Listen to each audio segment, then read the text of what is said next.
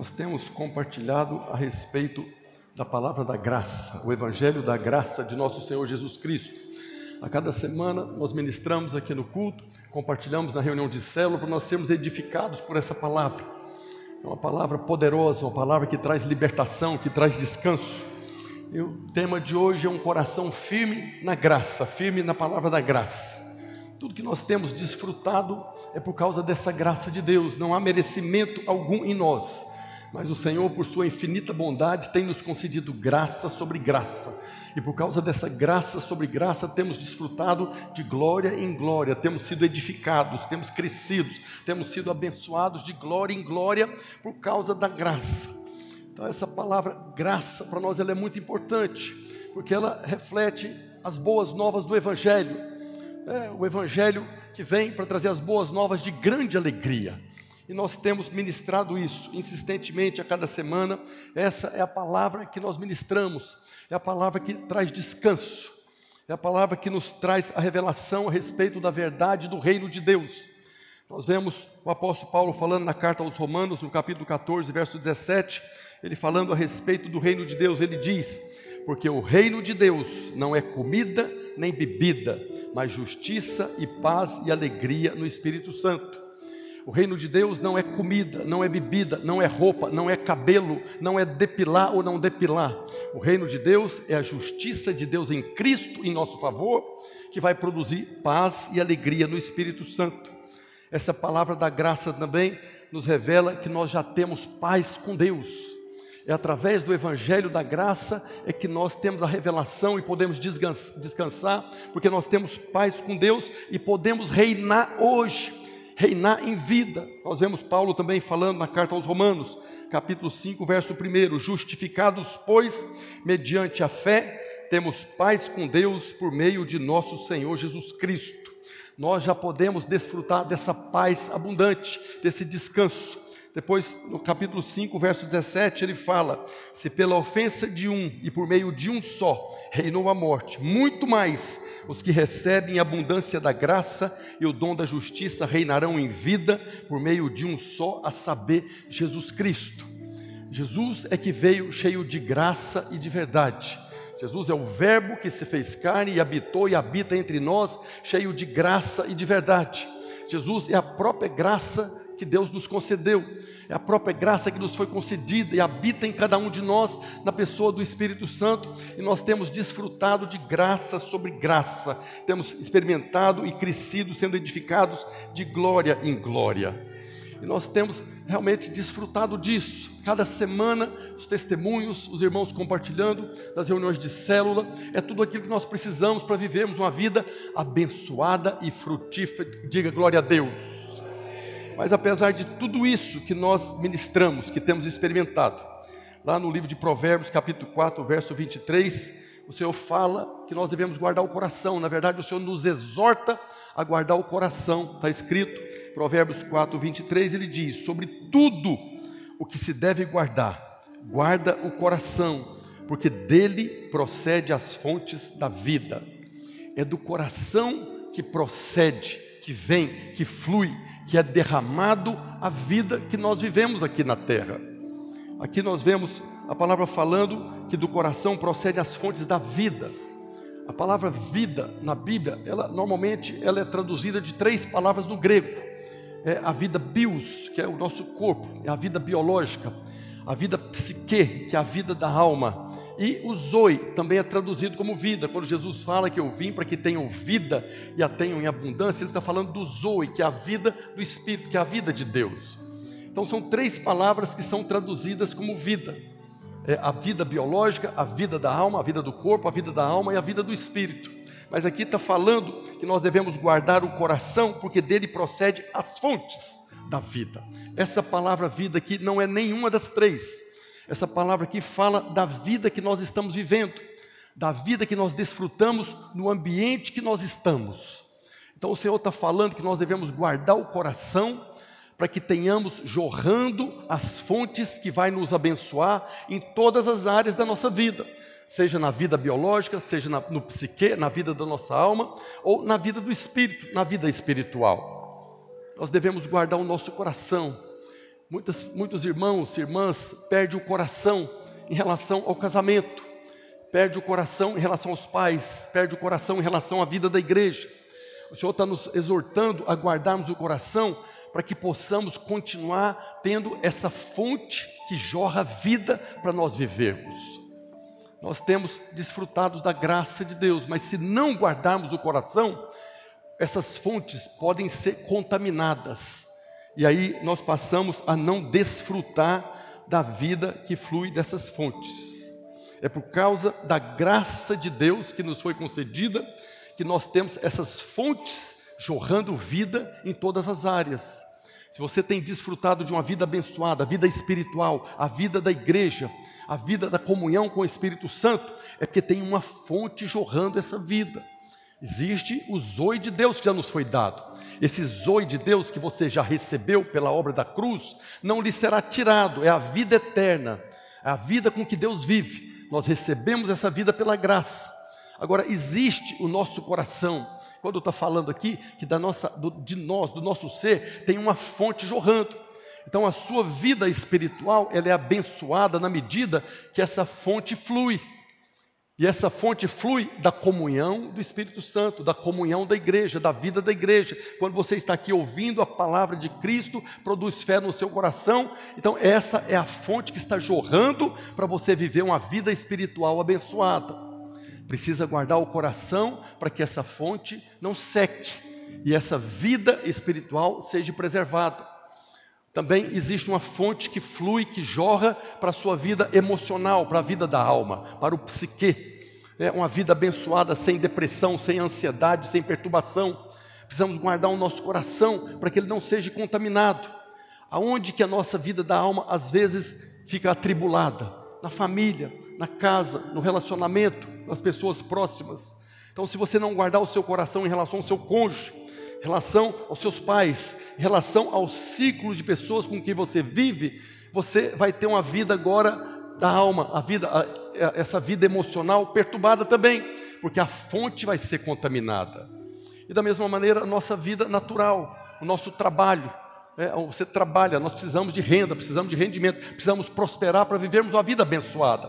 Também tem uma fonte jorrando essa bênção para que nós sejamos prósperos. Precisamos guardar o coração para não perdermos essa fonte também que nos abençoa, essa fonte de prosperidade. Então o Senhor está nos exortando a guardar o coração, porque dele procede as fontes que dá para nós a condição de vivermos uma vida abençoada. E tudo isso é nos concedido pela graça. Mas conforme esse versículo, se Deus está falando que nós devemos guardar o coração, significa que nós podemos perdê-lo significa que alguma coisa pode vir e roubar o nosso coração, e nós teremos um problema agora com essas fontes, e nós perderemos agora esse fluir da vida, seja da vida no espírito, seja na nossa casa, na nossa família, seja em relação à nossa vida financeira, à nossa prosperidade. Se perdermos o coração, nós corremos o risco de essas fontes que sustentam, que alimentam a nossa vida, essa vida em abundância que o Senhor já nos concedeu, secar e aí nós deixarmos de frutificar, deixarmos de viver essa vida que vale a pena ser vivida. Falando da vida espiritual, quantos irmãos nós conhecemos, você conhece, que a fonte secou, que não estão mais desfrutando de uma vida em abundância na presença de Deus. Nós temos compartilhado palavras tremendas, Deus tem nos abençoado, nos edificados com palavra, mas esse Provérbios 4 aqui também é palavra de Deus. Se nós temos desfrutado de uma verdadeira alegria, de uma vida de alegria, precisamos ouvir essa exortação do Senhor que temos guardar o nosso coração. Quantos irmãos crentes nós conhecemos que não guardaram o coração em relação ao casamento, e a fonte de vida no casamento secou e o casamento destruiu. Quantos irmãos crentes estão aí fora, sofrendo a vida da alma, porque perdeu agora a família, perdeu os relacionamentos, o ministério. Quantos irmãos não guardaram o coração em relação à vida da igreja? Irmãos que tinham um ministério consolidado, pronto para crescer em Deus, hoje estão lá fora, casamento destruído, ministério arruinado, a fonte secou, não tem vida mais. Todos nós conhecemos pessoas que um dia estiveram aqui dentro e hoje não estão desfrutando mais dessa vida em abundância, a vida no espírito, a vida na família e até mesmo a vida secular, a prosperidade. Por que que perderam? Segundo o Senhor está falando, porque não guardaram o coração. Num determinado momento, o diabo, vosso adversário, achou um lugar no coração, contaminou o coração e as fontes foram secando, foram secando.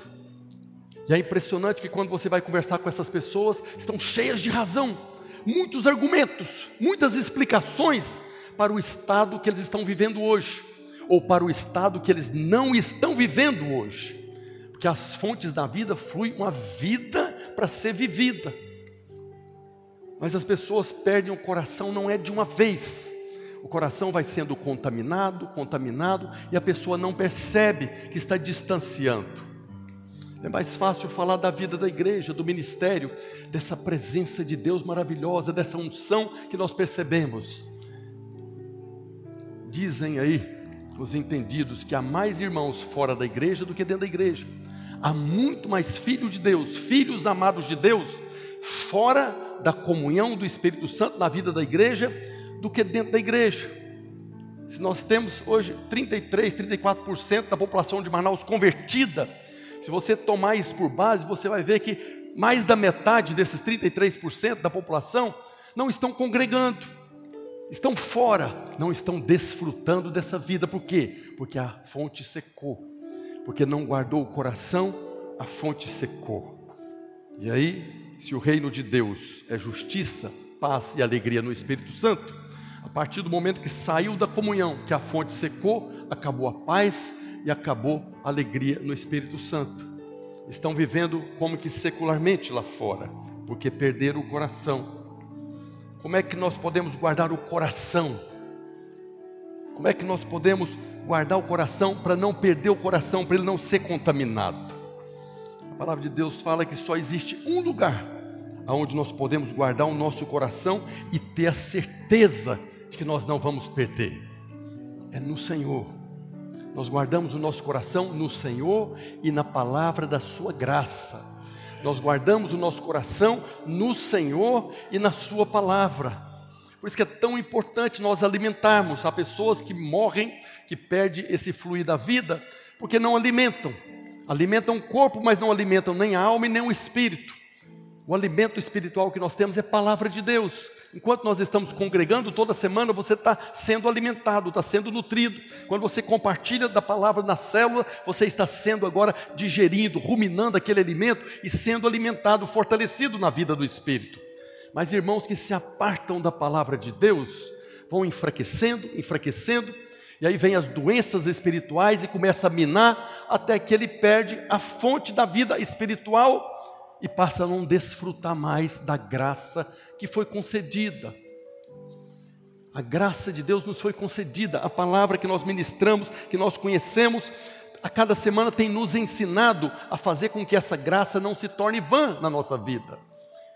Mas se nós perdermos o coração, o que vai acontecer é que nós não percebemos mais essa graça. Teremos muitos argumentos, muitas reclamações, estamos deixando com que a graça que foi concedida, apesar de todas as circunstâncias, se torne vã na nossa vida e não desfrutamos mais dessa graça que o Senhor nos concedeu.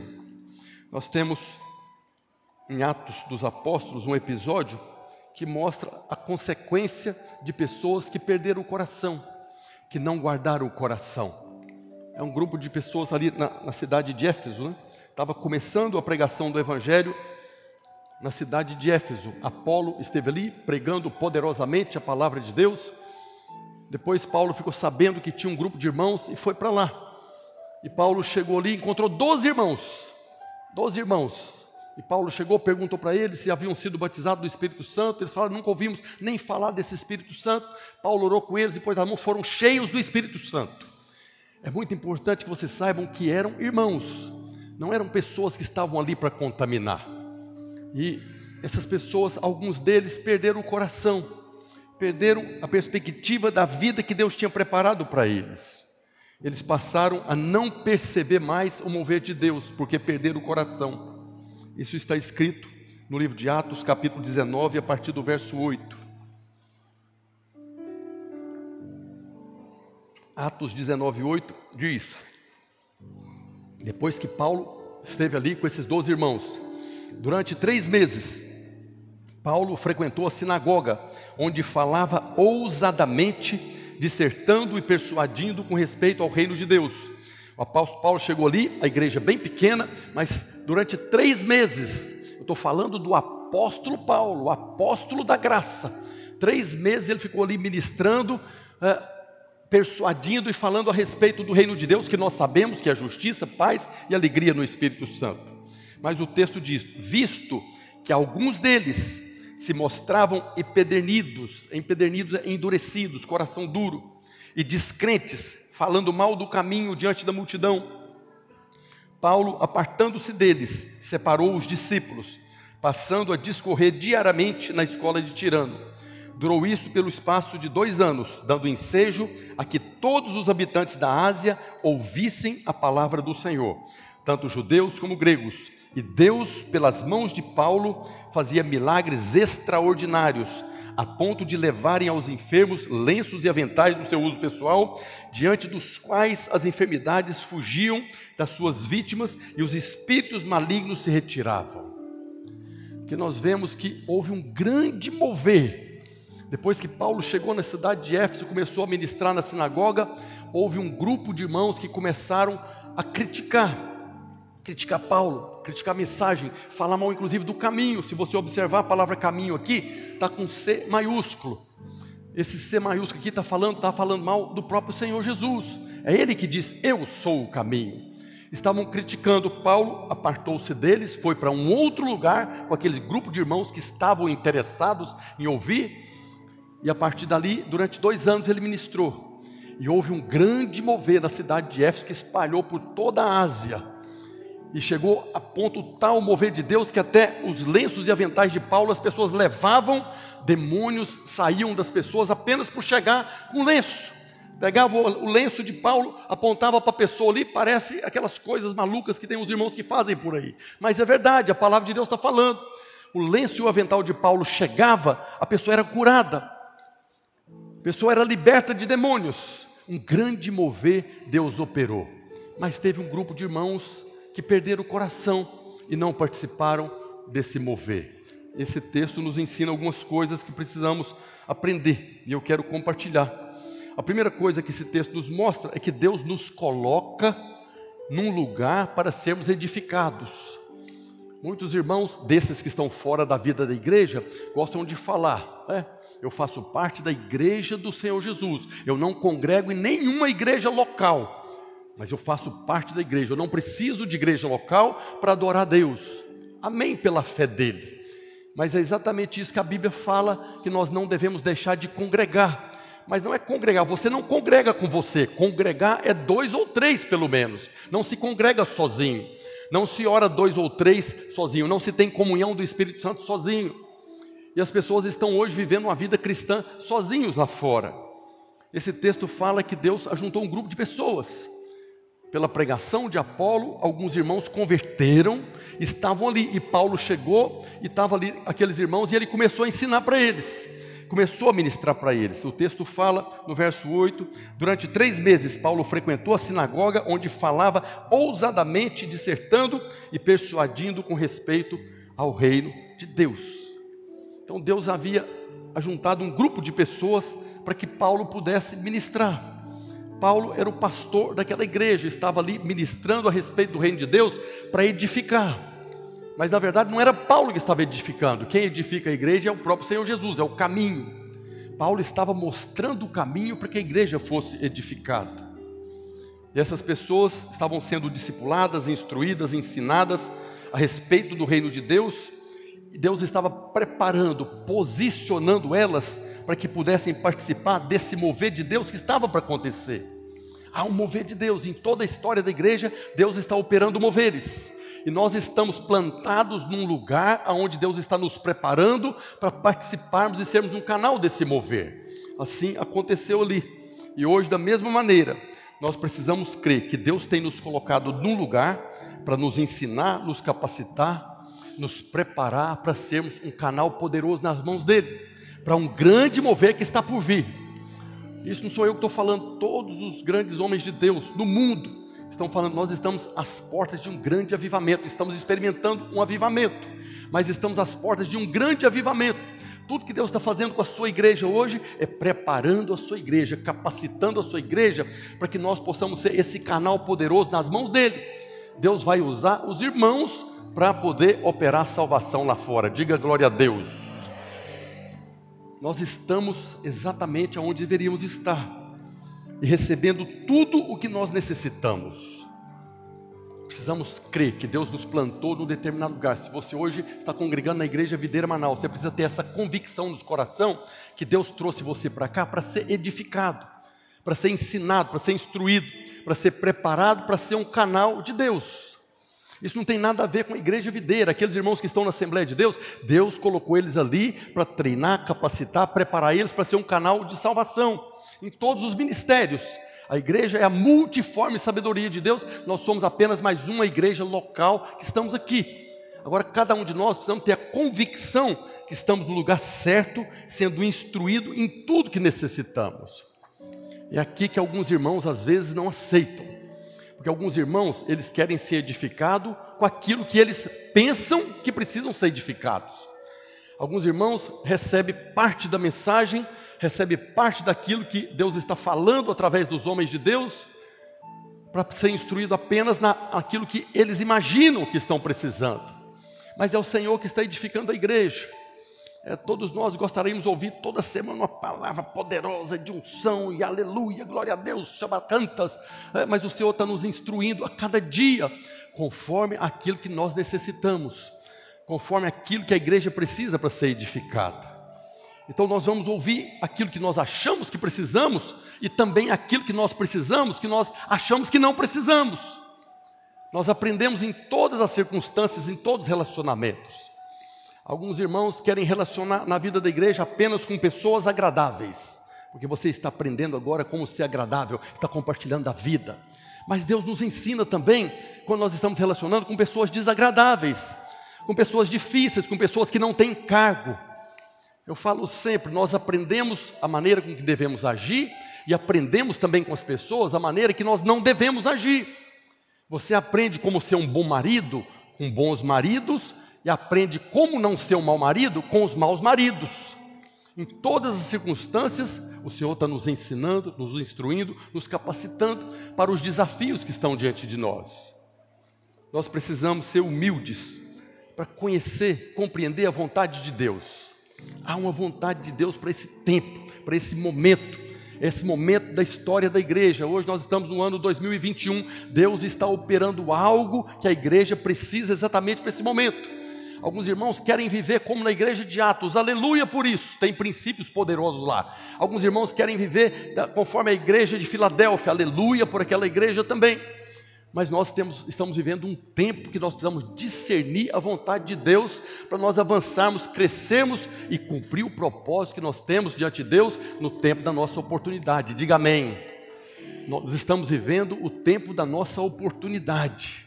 Nós precisamos reconhecer que Deus nos concedeu graça para vivermos, fluirmos e frutificarmos no tempo da nossa oportunidade, que não é um tempo muito longo, por isso precisamos estar com o coração aberto para perceber a vontade de Deus e reconhecer que o Senhor nos plantou junto à corrente das águas para que possamos frutificar. Nós vemos lá no Salmo 1, né, que o bem-aventurado, aquele homem, está lá no Salmo 1, verso 3, né, esse homem bem-aventurado, essa mulher bem-aventurada, ele é como árvore plantada junto à corrente das águas, junto à corrente de águas, que no devido tempo dá o seu fruto. O fruto é algo importante para Deus. Vai haver um fruto, seja na sua vida, seja através da sua vida. Então nós precisamos reconhecer que nós estamos plantados, que fomos plantados pelo Senhor. É maravilhoso você fechar os olhos e ter a convicção de que você está plantado, o Senhor te plantou junto à corrente das águas. Mas você está congregando hoje aqui. Então aqui faz parte dessa corrente das águas das águas que vêm para alimentar, para fortalecer, para que você possa estar com as folhas verdes e no devido tempo dá o fruto. Precisamos guardar o coração em relação aonde o Senhor nos plantou. Existem os crentes Rolling Stones, os crentes que são pedras que rolam, que não param em lugar nenhum. Então eles nunca estão plantados junto à fonte das águas. Eles vão nessa água aqui, vai na água dali, vai na água de lá e não estão em lugar nenhum, não tem seiva, não tem identidade, não frutifica.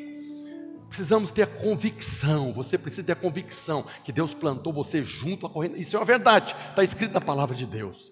Mas você começa, precisa começar a compreender que o seu casamento é corrente das águas. O ministério que você está congregando é esse corrente das águas. A empresa que você está trabalhando, o trabalho que você tem, faz parte desse corrente das águas, das fontes da vida.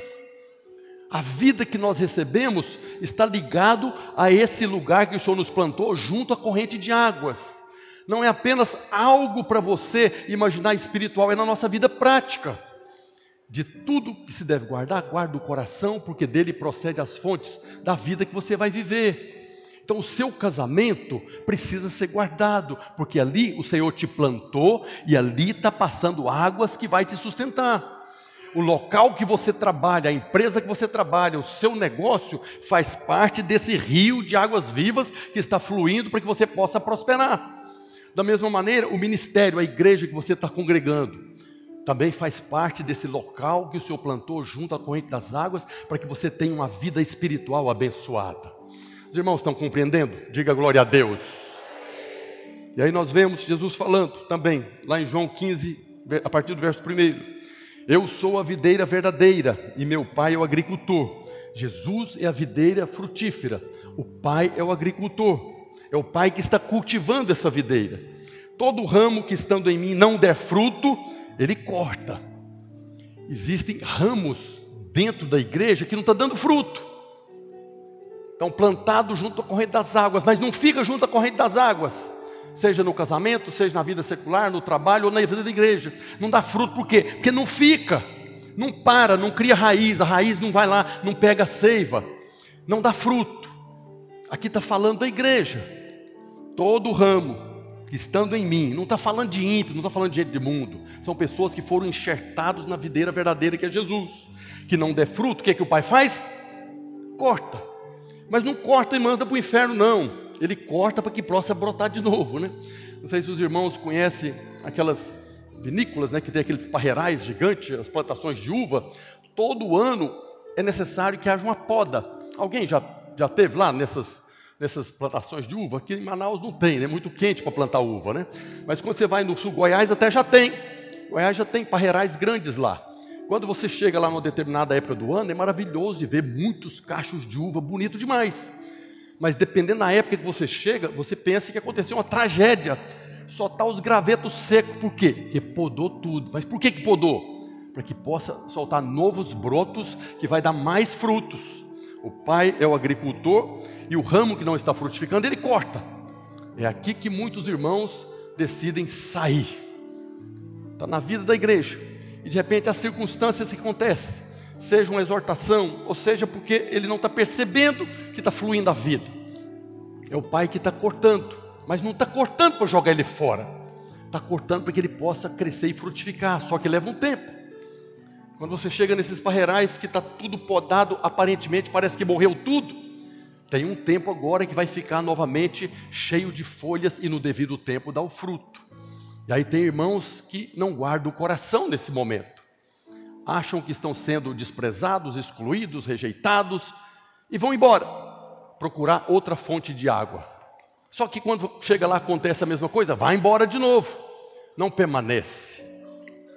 Jesus está falando que todo ramo que estando em mim não der fruto, ele corta, e todo que dá fruto, limpa, para que produza mais fruto ainda. Jesus termina falando: Vós já estáis limpos pela palavra que vos tenho falado.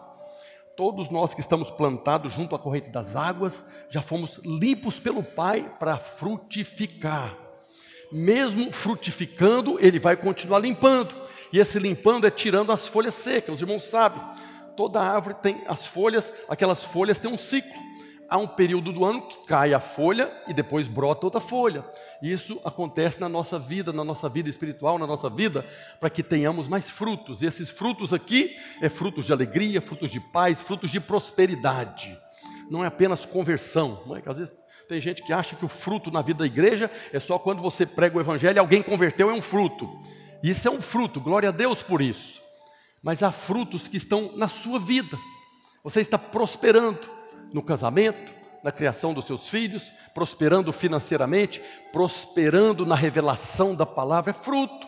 A cada domingo que você tem a revelação da palavra, é um fruto que está manifestando a sua vida, está mudando a sua maneira de enxergar o mundo, está acrescentando a você uma nova medida de revelação da palavra que produz uma fé para que você tenha atitudes conforme essa fé que está sendo acrescentada no coração. Os irmãos estão compreendendo?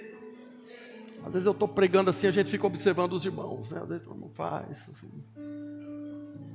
O que, que ele está falando, meu Deus do céu? O que, que é isso que esse pastor está falando? Estou falando palavra de Deus, palavra de Cristo, que sente no seu coração e produza fruto. Talvez para alguns irmãos aqui hoje é o Pai podando alguma coisa que está precisando ser podada. Talvez outros o Pai está limpando para poder produzir mais frutos. Não é fruto da vida da igreja só, não, é na sua casa, no seu casamento, no seu trabalho. Precisamos ter humildade para reconhecer, nós não somos a última cereja do bolo, não somos não sei o que lá da cocada preta, nós somos pessoas comuns que estamos sendo edificados. E é fácil saber as áreas da nossa vida que está precisando de ter fruto, talvez no casamento, não está legal o casamento, já foi melhor. Às vezes no seu trabalho não está legal o relacionamento com o patrão, você está doido para matar o patrão lá. É, então nós precisamos reconhecer que tem áreas da nossa vida que precisa ser limpa, precisa ser podada para poder frutificar. E o Senhor não vai podar no seu patrão, vai podar em você. É você que está enxertado na videira. É você que é o exemplo, o modelo. É você que é filho amado. Isso aqui faz parte da disciplina que nós ministramos alguns domingos atrás. O pai é o agricultor, e é ele que está cultivando essa lavoura. Nós somos a lavoura de Deus, Paulo fala isso lá em 1 Coríntios 3,9, porque de Deus somos cooperadores, lavoura de Deus. Toda lavoura tem um propósito de produzir fruto, muitos frutos. E o pai é esse agricultor que plantou e que está cultivando para dar fruto seja fruto na sua vida, seja fruto através da sua vida. É Ele que está trabalhando e cultivando. Mas como o Provérbios fala, se não guardarmos o coração, o diabo vem e contamina a fonte. E aquilo que era para frutificar, não vai frutificar. Ou o diabo vem e arranca você do lugar que foi plantado. Fecha seu coração para o casamento. Fecha seu coração para a vida da igreja tudo isso são ações malignas que tira você da posição que Deus plantou. O próprio Deus nos conduz para junto das águas de descanso. Nos conduz para repousar em pastos verdejantes. Então não tem nada de errado. Você de repente está aqui na videira e você tem a convicção que Deus está te enviando para outro lugar. Isso não tem nada de errado. Mas é quando o Senhor nos envia também não tem nada de errado pessoas que estão no outro ministério e vêm para cá. Se Deus está enviando, é porque é Ele que está te levando para um lugar que você precisa estar. É Ele que está te colocando de novo numa posição para que águas vivas venham agora alimentar, suprir e nutrir. O problema é que tem gente que não para em lugar nenhum. Tem alguns irmãos, felizmente alguns ministérios, né? Eles conhecem muitos ministérios, então eles vêm e pegam o melhor da Assembleia de Deus, não aquela parte boa da Assembleia de Deus, vamos pegar. Aquela parte boa dos batistas, vamos pegar. Aquela parte boa da, da, da videira, vamos pegar. E cria um ministério que não tem identidade, que não tem uma visão. Eles acabam buscando um pedaço de cada um e acabam não fazendo parte, não viram um Frankenstein espiritual. É aquela igreja Frankenstein. Né? Tem um pedaço de um monte de gente ali e criou um corpo que não tem identidade.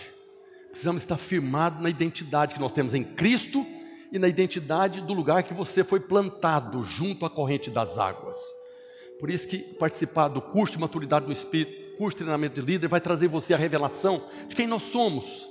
Talvez você tenha convicção, Deus me mandou para essa videira, é aqui que tem a palavra da graça, é aqui que eu estou crescendo, é aqui que está bom demais. Amém. Então você precisa conhecer a igreja videira, esse ministério que Deus plantou. Essa porção do corpo de Cristo que faz parte da multiforme sabedoria. Você precisa conhecer quem nós somos para que você possa frutificar nesse lugar que Deus te plantou. E de novo eu falo, não é fruto de conversão apenas, é fruto da sua vida, para que você possa desfrutar.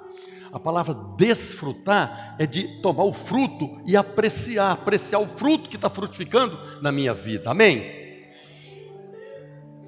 Então, se nós não guardarmos o coração, o diabo vem e nos tira da posição, nos levando a questionar se foi Deus que realmente nos plantou nesse lugar, junto com essas pessoas. É o que normalmente acontece. Nós precisamos da convicção para não permitirmos que o nosso coração seja contaminado e tenhamos problemas com as fontes da vida, que nos abençoa todas as áreas da nossa vida.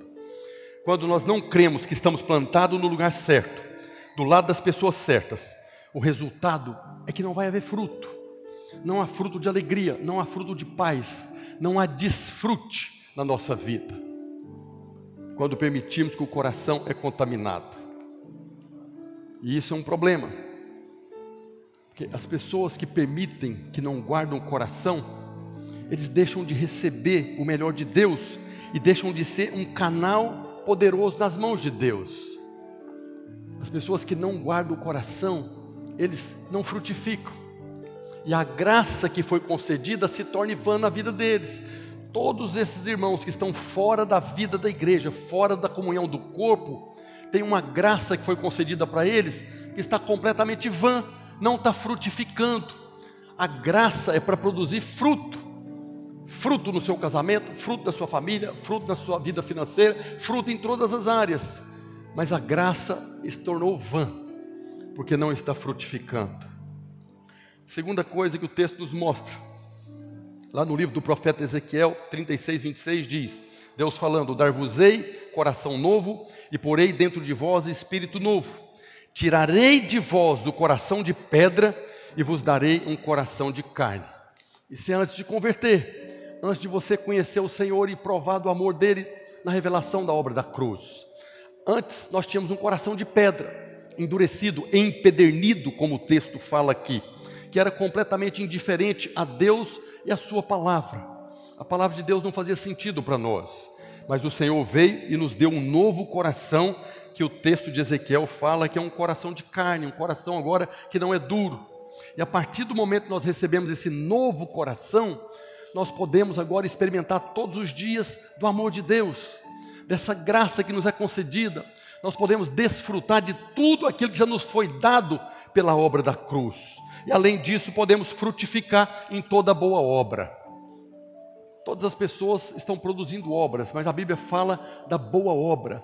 E quando nós recebemos um novo coração, esse coração que é terra fértil, que recebe a palavra com alegria, que vai germinar, vai frutificar a 100, a 60 e a 30 por um, vai produzir fruto.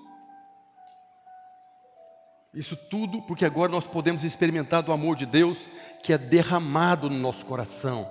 Quando a Bíblia fala que o amor de Deus é derramado no nosso coração, está falando de uma medida como que uma cachoeira. O amor de Deus é como uma cachoeira sendo derramado no nosso coração pelo Espírito Santo que já nos foi dado. Podemos frutificar em toda boa obra, porque o amor de Deus é derramado no nosso coração e nós podemos amar agora todas as pessoas.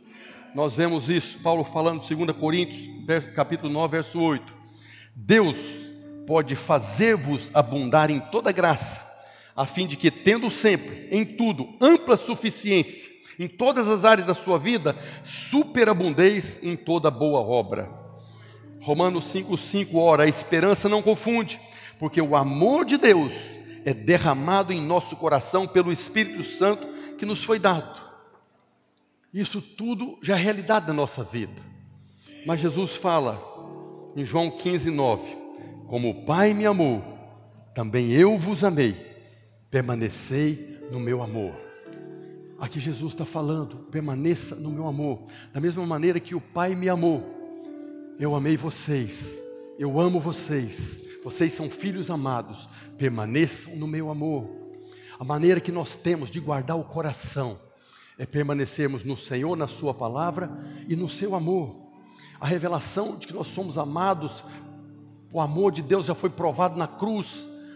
É muito importante, nós guardamos o coração no amor de Deus, é guardando o coração que Ele me ama, e se Ele me ama, Ele não vai me dar uma cobra no lugar de peixe, não vai me dar uma pedra no lugar de pão. Se Ele me ama, Ele vai cuidar de mim. Se Ele me ama, Ele vai me abençoar no meu casamento. Se Ele me ama, Ele vai me abençoar na minha vida profissional. Se Ele me ama, Ele vai me abençoar no ministério. E eu vou frutificar em toda boa obra. Porque Ele é o agricultor e está cuidando de mim. Se Ele me ama, quando cortar alguma coisa na minha vida, eu sei que Ele está cortando para que eu possa frutificar. Eu sei que Ele me ama e quando Ele limpar alguma coisa na minha vida, eu sei que Ele está limpando é porque eu possa frutificar mais ainda.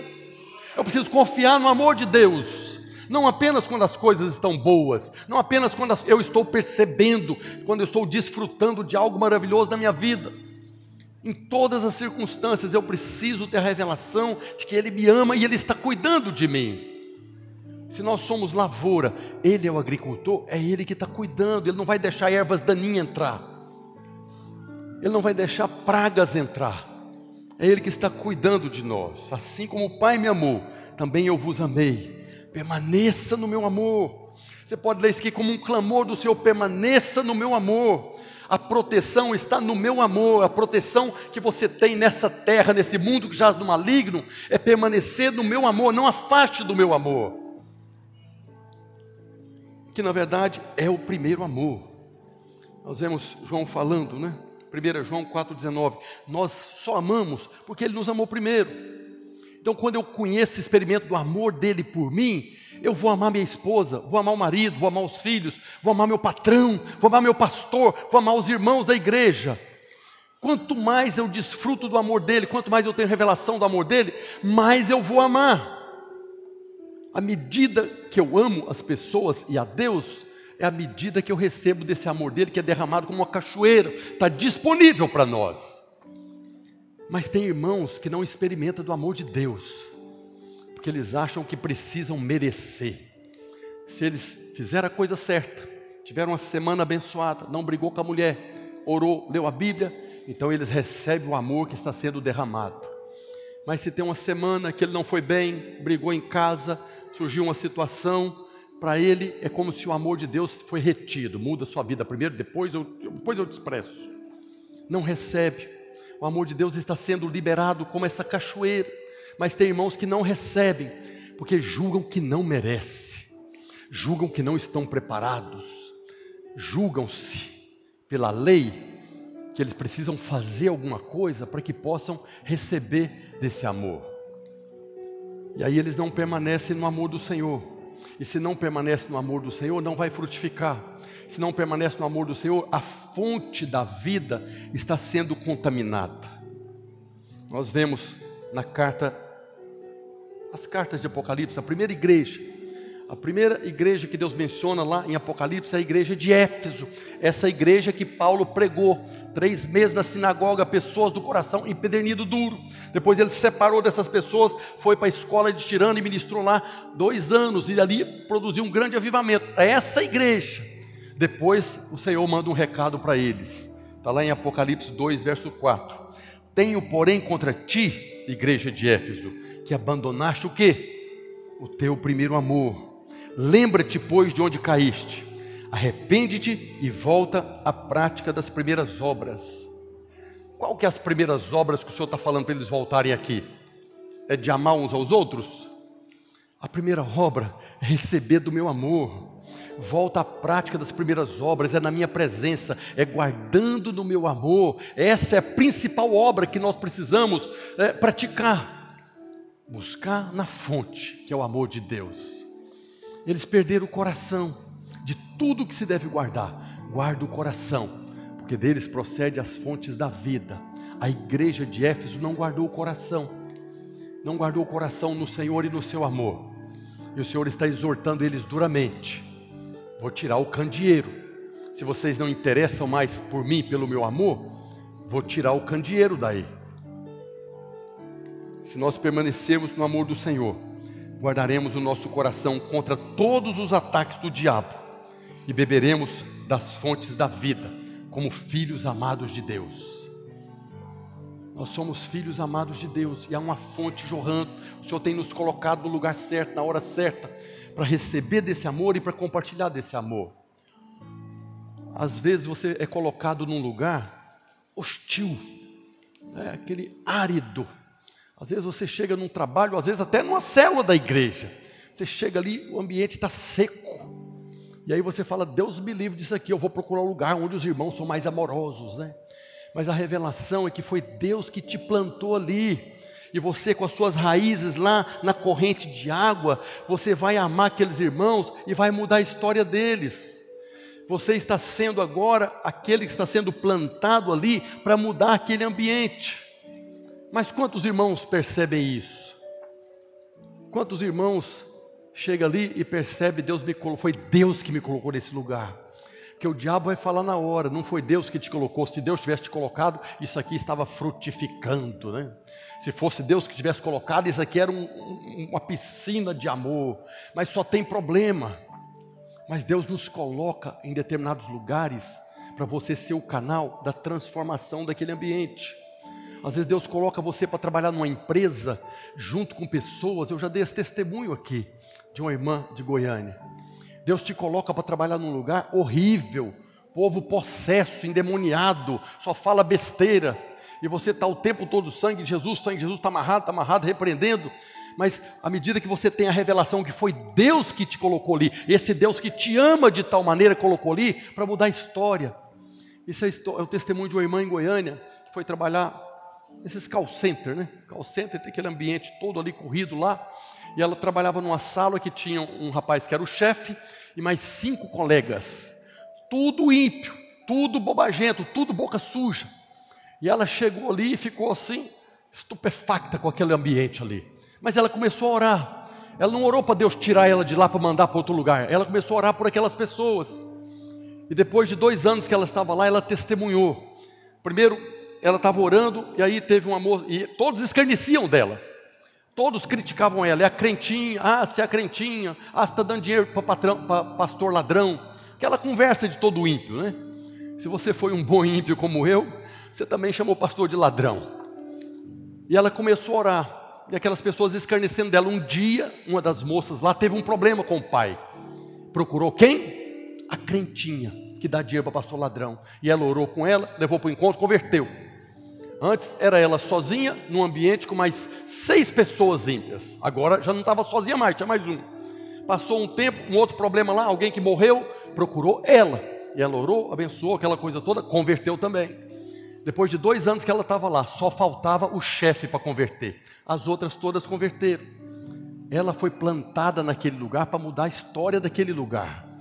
E o chefe já não tinha mais o que falar, porque todas está amarrado, está amarrado, está repreendido. Aí virou aquela conversa de crente, mudou o ambiente. Mas quantos percebem isso? Precisamos guardar o coração no Senhor e na Sua vontade. Terceira coisa que o texto nos mostra: o coração pode como que endurecer novamente. No verso 19 de Atos, verso 9 de Atos 19, visto que alguns deles se mostravam empedernidos, endurecidos e descrentes, falando mal do caminho diante da multidão. Paulo deixou eles para trás. Aquele grupo de irmãos que estavam ali, provavelmente até foram cheios do Espírito Santo, e de repente, em determinado momento, começaram a criticar, começaram a falar mal descrente, começaram a não crer mais. E chegou um momento que eles começaram a não crer mais naquilo que Paulo estava falando. No meio daquela equipe que Deus preparou, alguns perderam o coração, tornou-se descrente, mais triste, falando mal do caminho, falando mal da vida da igreja. Ninguém fala mal de Jesus. Aqui está falando mal do caminho, né? mas o caminho aqui não é propriamente do Senhor Jesus, mas é da igreja que é o corpo dele. Todo mundo que fala mal da igreja está falando mal do Senhor, porque a igreja é o corpo dele. E Paulo deixou eles para trás. Eles nasceram de novo, receberam um coração de carne, mas agora o coração estava endurecido, empedernido por incredulidade e por inveja. Quando nós não guardamos o coração no Senhor e no seu amor, e permitimos coisas como comparação, incredulidade, inveja, carnalidade, familiaridade. Quando nós permitimos essas coisas, então o nosso coração é contaminado e acabamos entrando por um caminho de morte. E vamos ter sérias consequências para nós e para as pessoas que estão ao nosso redor. Isso aqui tem um espírito de divisão que opera com comparação, com crítica, com incredulidade, mas tem a familiaridade. Familiaridade é quando você está aqui no meio, conhece todo mundo, beleza, paz do Senhor, glória a Deus, aleluia. E a coisa fica assim, tão acostumada, não, essa semana eu não vou no culto, não. não os irmãos é tudo gente boa, né? Essa semana eu não vou na reunião da célula, não. Já estou acostumado, já estou lá, já tem tanto, dois, três anos que eu estou aqui, essa semana eu não vou, não.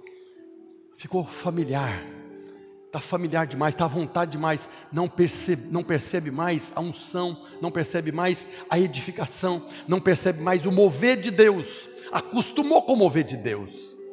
Acontece isso? Sim, acontece. Acontece, as pessoas acostumam. Eu já participei, não sei a conta certa, mais de 80 encontros, 80, 90 encontros com Deus. E há momentos poderosos ali, de cura, de libertação, do amor de Deus batismo no Espírito Santo. Nós precisamos guardar o coração para não se tornar familiar. Às vezes você está num mover de Deus tremendo, pessoas sendo cheias do Espírito Santo, orando em língua, aquele mover tremendo. Aí tem dois irmãos conversando aqui e tal. Não, vamos ali para fora que está barulho demais aqui. E sai passando por cima dos irmãos que estão ali cheios do Espírito Santo. Um ambiente onde as pessoas estão caindo no chão, falando em línguas, sendo batizadas no Espírito Santo, aquele Pentecostes, os irmãos saem passando, vai lá para fora conversar o quê? Está muito acostumado, deixou de receber a fonte da vida, o próprio Deus.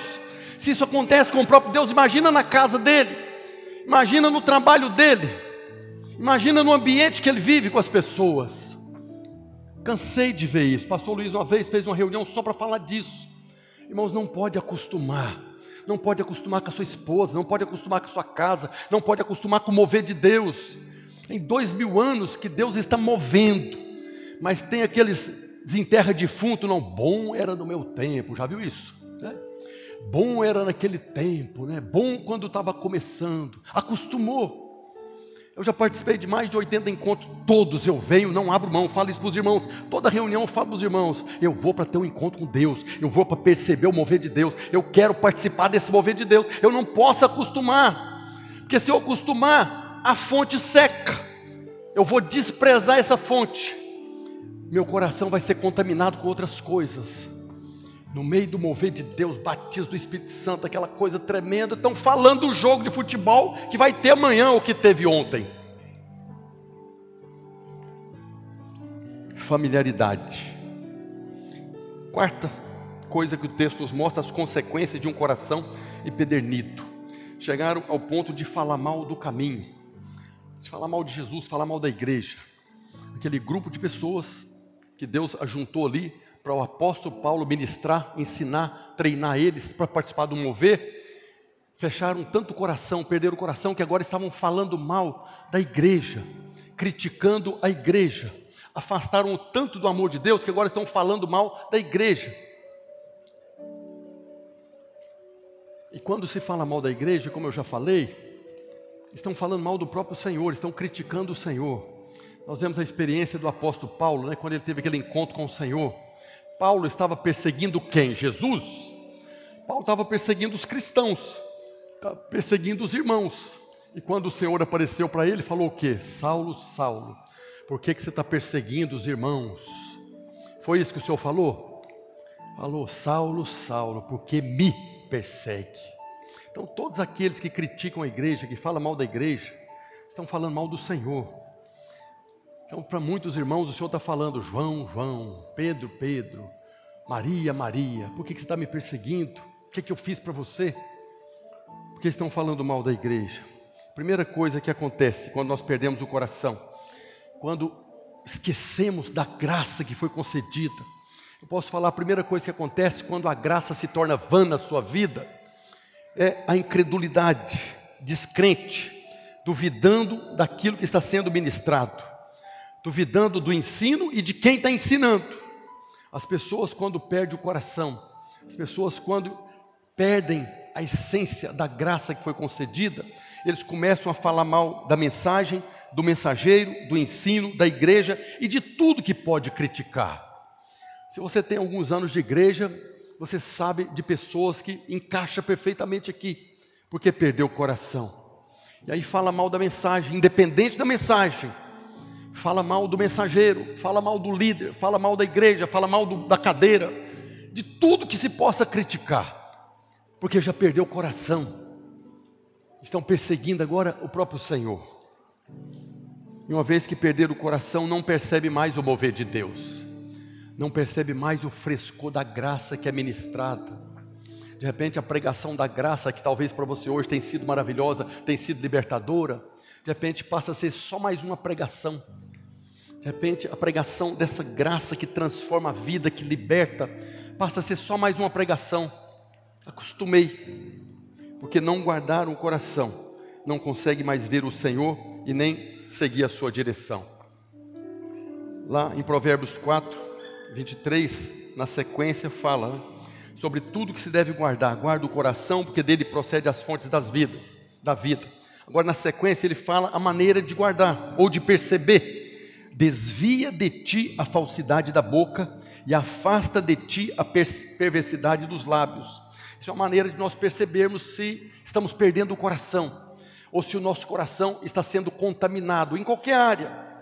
Se você começa a falar mal da sua esposa, você está agora com falsidade na boca ou perversidade nos lábios, você começou a falar mal da sua esposa, corre, arrepende, muda, seu coração está sendo contaminado. Se você começou a falar mal da empresa que você trabalha, discirna hoje. O falar mal significa que você está perdendo o coração. Se você começou a falar mal da igreja que você congrega, do líder, Arrepende hoje, muda a sua maneira de pensar, porque estão contaminando o seu coração para tirar você daí, dessa posição que Deus te plantou. Quando nós começamos a criticar, a reclamar, a murmurar, a falar mal, é que o coração está sendo contaminado. Tem alguém contaminando o seu coração. Pode ser o diabo falando aí, rugindo como um leão, ou pode ser pessoas está sendo usada pelo diabo para fermentar a sua mente, o seu coração. E o fim é perder o coração. E essas pessoas aqui chegou ao ponto de falar mal do próprio Senhor Jesus. Perderam o coração para o Senhor. Desviaram. Estavam fora. Nasceram de novo, cheio do Espírito Santo, mas estão desviados, filho de Deus amado, vivendo como filho do diabo lá fora, fazendo bobagem. Quinto, perder o coração nos tira do mover. Atos 19, 11. E Deus, pelas mãos de Paulo, fazia milagres extraordinários, a ponto de levar enfermos lenços e aventais do seu uso pessoal, diante dos quais as enfermidades fugiam das suas vítimas e os espíritos malignos se retiravam. A pior consequência de quem perde o coração é de você perder o tempo da sua oportunidade. Há um tempo da oportunidade para nós participarmos do mover de Deus. Nós estamos o tempo que se chama hoje. É hoje. Hoje eu tenho que participar do mover de Deus, independente de que nível Deus está operando. É hoje, é o tempo da minha oportunidade. Se passar de hoje, passou. Um dia que eu não participei é um dia perdido, não volta mais. As pessoas que perdem o coração, eles deixam de participar do mover, deixam de fazer parte daquilo que Deus havia preparado para eles deixa de ser um canal de salvação, deixa de ser um canal de impor as mãos e as pessoas serem cheias do Espírito Santo, deixa de ser um canal de pessoas que vai anunciar o amor de Deus, que vai anunciar essa graça maravilhosa. E quando eles deixam de ser esse canal, a graça que foi concedida está se tornando vã na vida deles. Não estão firmados nessa graça. E além de não participarem do mover, vão perder o galardão que está prometido para nós no milênio todo aquele que tem a revelação da graça que foi concedida, usa, aproveita o tempo da oportunidade, ainda tem a promessa de um galardão, de uma recompensa do milênio. Serão arrebatados, é a visão dos vencedores. São os vencedores que Deus fala ali nas cartas às igrejas. Estão perdendo o tempo da oportunidade. O que, é que nós devemos fazer? Como nós devemos manter o nosso coração? Nós vemos Mateus capítulo 5, verso 8. Bem-aventurados os limpos de coração, porque verão a Deus. quando o coração não está contaminado, você vê Deus. Não é apenas Deus liberando a bênção que você está esperando, mas você vê Deus em todas as circunstâncias. Os limpos de coração, nós sempre falamos, né? Você pega um copo de água, essa água está limpa. Os limpos de coração vêm a Deus, porque os olhos estão limpos, os olhos não estão contaminados, o coração não está contaminado. Eles são abençoados, abençoados quem mantém, quem guarda o seu coração para não ser contaminado. Estes verão a Deus. Então nós não devemos permitir que a carnalidade, o diabo ou a familiaridade nos leve para fora da vontade de Deus. Mateus 6:22 diz: "São os olhos a lâmpada do corpo. Se os seus olhos forem bons, todo o teu corpo será luminoso." Segunda coisa que nós devemos guardar no coração, nós vemos lá no Salmo 51, verso 10, Davi clamando a Deus: Cria em mim, ó Deus, um coração puro e renova dentro de mim um espírito inabalável. Ele está clamando aqui por um coração puro e um espírito inabalável. Essa água está limpa e essa água está pura. Mas se eu colocar açúcar aqui dentro e mexer, ela continua limpa, mas não está pura mais. Não está contaminado com outras coisas. Uma coisa é eu colocar açúcar, apesar de não ser puro, mas ainda faz bem. Outra coisa é colocar fezes, coisas que vêm para contaminar, bactérias. O coração puro é aquele coração como de criança, que não foi contaminado ainda, que está puro diante de Deus, cheio de alegria, de esperança, coragem e fé para viver o sonho de Deus. Não perde o sonho de estar aonde está, não perde o sonho no casamento, não perde o sonho da família abençoada, não perde o sonho da prosperidade, não perde o sonho do ministério, do chamado de Deus para a sua vida, seja para ser pastor, para ser médico, para ser advogado, seja para ser pai, para ser mãe. Há um sonho dentro de nós em todas as áreas. Aqueles que mantêm um coração puro, que não permite que seja contaminado, mantém essa esperança. Amanhã vai ser melhor. Deus vai nos abençoar. Deus vai nos prosperar. Nós lemos em Lucas capítulo 6, 45. O homem bom, do bom tesouro do coração, tira o bem, e o mal do mau tesouro tira o mal, porque a boca fala do que está cheio o coração. É a pureza do coração que vai produzir um espírito inabalável. Se o coração está contaminado, o espírito perde a consistência, está mais na carne do que no espírito. Precisamos ter um coração limpo, precisamos ter um coração puro mas precisamos também ter um coração firme na graça de Deus, firmado na graça. Nós vemos no Salmo 112, verso 4, ali está falando do justo. Então, o que ele vai ler, falar aqui é a respeito da pessoa que é justa, né? O justo não se atemoriza de más notícias, o seu coração é firme, confiante no Senhor, o seu coração bem firmado não teme, até ver cumprido nos seus adversários o seu desejo nós somos justificados pela graça. O reino de Deus é justiça, paz e alegria no Espírito. O reino de Deus é porque nós fazemos parte do reino de Deus, porque nós fomos feitos justiça de Deus em Cristo. Então, como justo, nós devemos guardar o nosso coração e não vai se atemorizar das más notícias. Por quê? Eu não sei por que está acontecendo, não sei o que está acontecendo, mas eu sei que Deus é por mim. É o Senhor que me sustenta. Eu não vou ter medo, porque o Senhor é por mim. As notícias ruins, é, as coisas que aparecerão agora para trazer é, perturbação, eu não vou temer. E o Salmo 125, 125 diz: Os que confiam no Senhor são como o monte Sião, que não se abala, firme para sempre. Aqui fala os que confiam no Senhor. Agora nós confiamos no Senhor, não, eu confio em Deus, eu creio em Deus, eu creio no Senhor, eu creio em Deus. Pois é, mas você crê o que dele? O que nós cremos é na palavra dele. Jesus é o Verbo de Deus. A minha confiança é na palavra de Deus, que é o próprio Deus. Que Deus é bom, todo mundo sabe. Que Deus é poderoso, todo mundo sabe. Que Deus é o Criador, todo mundo sabe. Mas qual que é a parte que me cabe nesse negócio? É o que Deus escreveu, é as promessas dele. Quando ele fala que eu fui feito justiça de Deus, que eu tenho paz com Deus, que eu tenho alegria e justiça no Espírito Santo, então eu estou firmado nisso, a minha fé está nisso aqui. Não vou arredar o pé daqui ainda que venham as más notícias, ainda que venha a pandemia, ainda que venham situações muito ruins na nossa casa de perder um ente querido, eu vou confiar no Senhor e nas suas promessas. Eu vou guardar o meu coração no amor de Deus, ainda que venhamos a perder entes queridos. Eu vou permanecer no amor do Senhor. Eu vou estar firme nele. que é por causa do amor dele que ele me concedeu graça. Esse coração firme na graça, não confia em si mesmo, não confia, não coloca expectativa naquilo que as pessoas fazem, não se apoia na atitude de homens, mas permanece firme em Deus, no lugar que Ele colocou, junto com as pessoas que Ele colocou, apesar das resistências. Ficarei aqui, se Deus me colocou aqui, eu só saio daqui quando Ele me tirar daqui.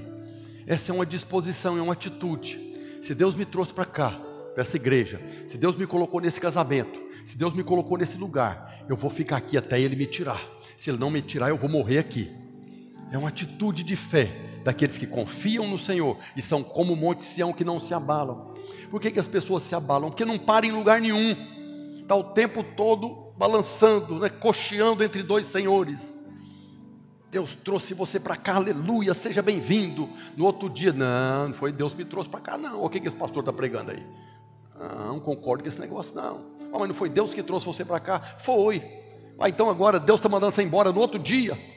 Foi Deus que te deu essa esposa, agora Deus está mandando você embora e deixar ela. Né? Chega o cúmulo de alguns irmãos falar que vai divorciar porque esse casamento não é de Deus. Se fosse de Deus, a gente não estava brigando desse tanto. Parece que é Deus que está fazendo o marido e a mulher brigar, né? Não tem carne, não tem diabo, não tem nada, é só Deus, né? Aleluia. Os que confiam no Senhor, faz com que a graça de Deus não se torne vã na vida deles. Aleluia. Se nós guardarmos o coração, nós desfrutaremos dessa graça e frutificaremos para a glória do Pai. Eu quero terminar lendo João 15, a partir do verso 3, queria convidar a equipe de louvor. João 15, a partir do verso 3, o Senhor diz: Vós já estáis limpos pela palavra que vos tenho falado. Quem está falando é Jesus, e a palavra que está nos lavando é a palavra de Cristo. A fé vem pela pregação e a pregação da palavra de Cristo nós já estamos lavados pela palavra de Cristo. Permanecei em mim e eu permanecerei em vós. Como não pode o ramo produzir fruto de si mesmo, se não permanecer na videira, assim nem vós podeis dar, se não permanecerdes em mim. Eu sou a videira, vós os ramos. Quem permanece em mim e eu nele, esse dá muito fruto, porque sem mim nada podeis fazer. Percebe quantas vezes Jesus fala a palavra fruto aqui no, no, no capítulo 15 do Evangelho de João? O fruto é importante, mas o fruto é fruto para a nossa vida, não é fruto para Deus. Deus não precisa de fruto nosso, nós precisamos do fruto que frutifica dele. Ele é a videira, nós por nós mesmos não produzimos fruto. Se estamos enxertados, é da videira que virá o fruto. Esse fruto de paz, de alegria, de amor, esse fruto de prosperidade. Precisamos permanecer no Senhor e no seu amor, guardando o nosso coração, para que não seja contaminado. Quer ter um casamento abençoado? Não permita que seu coração seja contaminado pelos conceitos do mundo, pelas ideologias malignas. Quer ter uma vida próspera financeira? Não faça loucuras como muitas pessoas fazem. Quer ter uma vida espiritual próspera, abençoada? Guarda seu coração na palavra do Senhor, na revelação da palavra da graça. Guarda seu coração no amor dele no quanto Ele te ama, medita nisso todo dia. Que a sua leitura de Bíblia todo dia seja para ler e meditar a respeito do quanto Ele nos amou. Amém. Fique de pé nessa hora. Vamos orar ao Senhor para que essa palavra frutifique no nosso coração. Paulo fala para Timóteo, segunda carta de Paulo a Timóteo, capítulo 3, verso 16: toda a escritura, toda palavra escrita é inspirada por Deus e útil para ensino, para repreensão, para correção, para educação na justiça, a fim de que o homem de Deus seja perfeito, perfeitamente habilitado para toda boa obra. Nós devemos permanecer aonde Deus nos colocou, com a revelação de que nós fomos plantados junto à corrente das águas, ainda que a palavra venha para nos ensinar, ainda que a palavra venha para nos repreender. Né? Tem irmão que acha que só repreende demônio, está repreendido, né? Não, a palavra de Deus às vezes repreende nós. Toda a escritura é inspirada por Deus e útil para ensino, para repreensão. Deus nos repreende, muda de vida, para, sai desse caminho, caminho de morte, para correção e para educação na justiça de Cristo. Devemos permanecer junto à corrente das águas, independente daquilo que Deus está falando. através do líder, através do pastor, através do marido, através da esposa, através do pai, jovem. Às vezes seu pai, que nem está na igreja, mas fala coisas que está escrito na palavra de Deus, te exorta com educação, com honra. Seu pai não é crente, nunca leu a Bíblia, como é que está falando isso? Deus está falando através da boca dele. Honra teu pai e tua mãe. Feche os olhos, vamos orar. Para que o Senhor nos abençoe e nos edifique pela Sua palavra. Pai, no nome de Jesus, Senhor, eu te louvo e agradeço hoje pela Tua palavra que foi compartilhada neste lugar. Eu creio, ó Deus, que é a pregação da palavra de Cristo que produz fé no nosso coração para frutificarmos em toda boa obra. E eu oro hoje, ó Deus, liberando uma palavra de poder, para que esta palavra entre no coração de cada um dos irmãos que estão aqui presentes cada um dos irmãos que estão assistindo, ó Deus, essa ministração através do YouTube, esses irmãos que estarão ouvindo essa mensagem dias depois, eu oro liberando uma palavra de poder, para que esta palavra entre no coração, transforme, mude, para que eles possam experimentar da parte do Senhor frutos que permanecerão. Eu oro para que a tua palavra venha cortando, limpando, abençoando, para que cada um possa experimentar a cada dia mais da graça abundante do Senhor, do seu favor. Eu oro, Deus, abençoando cada um dos irmãos, para que eles possam experimentar no seio da sua família, na sua casa, no seu trabalho, na comunhão do Espírito, na reunião da igreja, ó Deus, dessa vida em abundância que o Senhor nos concedeu, que cada um deles tenha um coração firmado na sua graça, ó Deus, e que o Senhor ama de maneira incondicional e possam experimentar cada dia de transformação para a glória do Senhor, em nome de Jesus. Diga glória a Deus. Aleluia. Vamos cantar